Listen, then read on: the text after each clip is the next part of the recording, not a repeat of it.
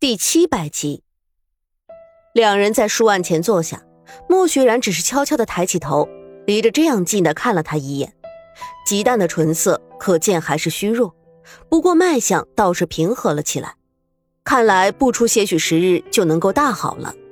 心下这样想着，忽然又变得惶恐不安起来。如果公子的病好了，自己又能够用什么样的理由继续留在公子身边呢？沈长安忽然出声问道：“我这样的身子可经得住长日奔驰？”公子要去哪里？莫雪染话音刚落，脸色变了又变。他愉悦了，不说他今日跟公子本就什么关系都没有，即便是他治了他的病，这事儿又怎么轮得到他关心呢？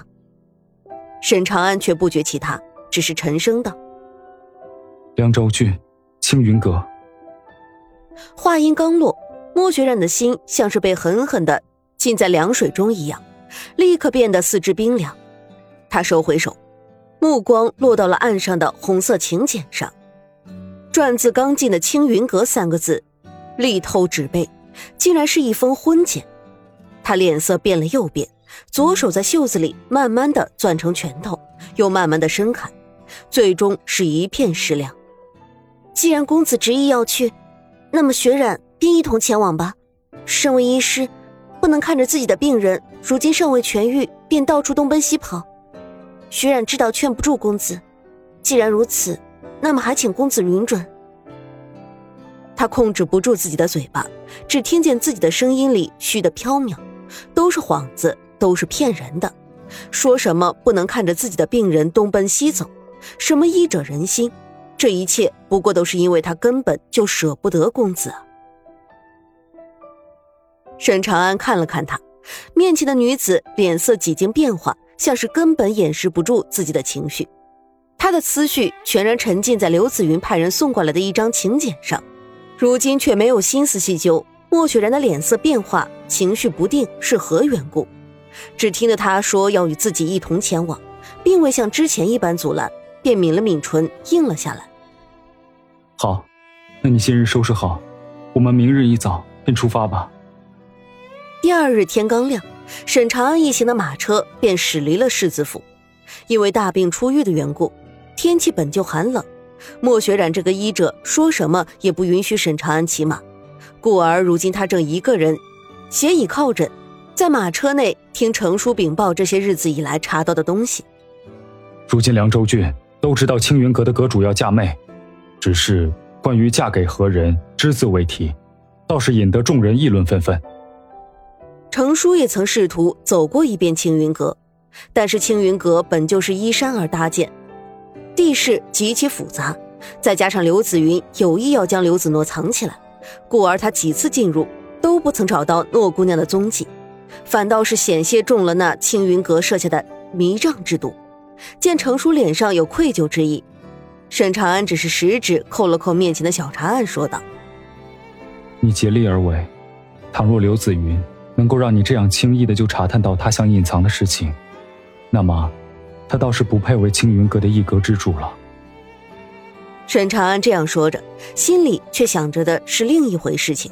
当年刘子诺的身世，在他将子诺接进府邸的时候，便已经着人去查了，只是不知道。到底是人有意隐瞒，还是因为当年事关牵连的人本就已经被诛杀灭口，总像是隐隐隔了一层迷雾一样，让人看不分明。这个刘子云出现的时机倒是刚刚好。子诺在自己身边的时候，不曾认这个亲妹，倒是如今子诺无依无靠的时候冒出头来。他的目光落向了桌上的请柬，只怕到底这个刘子云还是醉翁之意不在酒。沈长安隐隐觉得。凉州郡就像是一张网，只等着自己去自投罗网。但是如今为了子诺，他也不得不走上一遭。纵然他曾经说过，两人此生不再相见，虽已经是许久，但是曾经种种好像依旧历历在目一样。包括当日他甚至不听自己解释，便草草与自己决裂。而另一边，散布出去婚检的刘子云问着身边的侍女道。二小姐呢？却不见人回答，只是周延清不知道什么时候站在了他的身后，仍旧在格子里寸步不出。刘子云沉默了片刻，站起身来。我去看看他吧。如今刘子诺换了新的住处，住在了更深一处的宿阁。只是宿阁虽然起名为宿，却修得奢华瑰丽，即便是在夜晚的迷雾之中，也能看到星点的璀璨。只是迈入阁内，却不见一人在内伺候。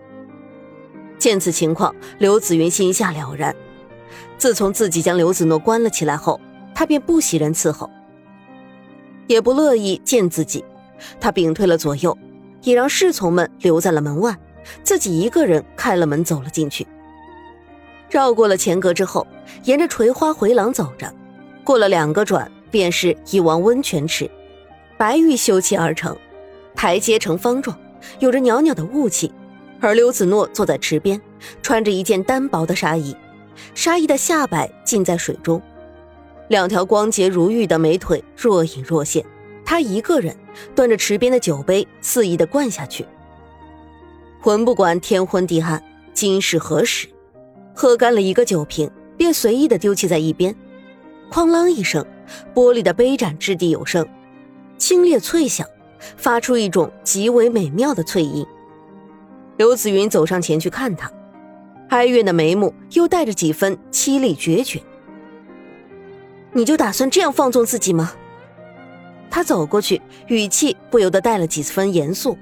刘子诺没有回头，只是依旧喝着自己的酒，笑着：“你何必如此疾言厉色，我的好姐姐？